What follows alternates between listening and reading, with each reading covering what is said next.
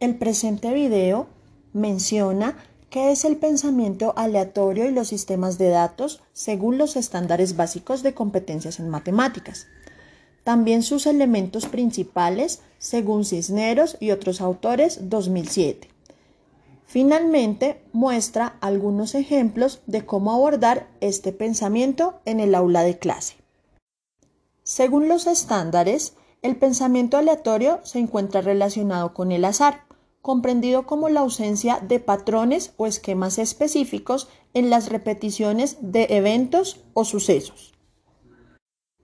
El primero de sus elementos es el muestreo, comprendido como la técnica para seleccionar una muestra a partir de una determinada población. En segundo lugar están los datos.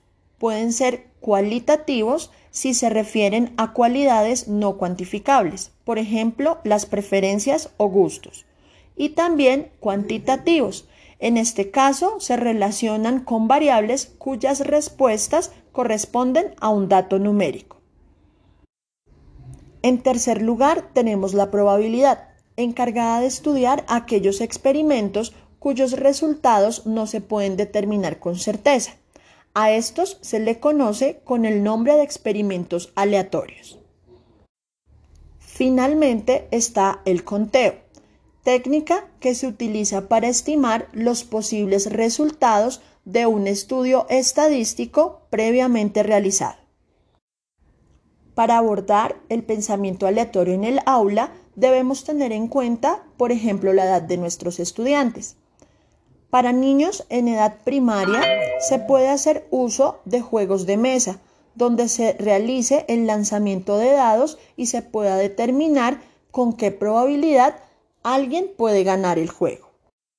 En el caso de los estudiantes de secundaria, podemos incentivar el pensamiento aleatorio a través del análisis de memes o de chistes matemáticos, donde se requiera un conocimiento previo y un entendimiento de los conceptos y teorías allí propuestos. Al potencializar el pensamiento aleatorio, es posible desarrollar en los estudiantes habilidades como la capacidad para cuestionarse sobre el mundo físico y tratar de darle explicación a las situaciones problema que surgen en este, ya que se ven en la necesidad de recolectar información y de decidir su pertinencia. También se ven enfrentados a generar nuevas hipótesis y a explicarlas, de forma que la estadística les permite entender y modelar fenómenos de la vida real.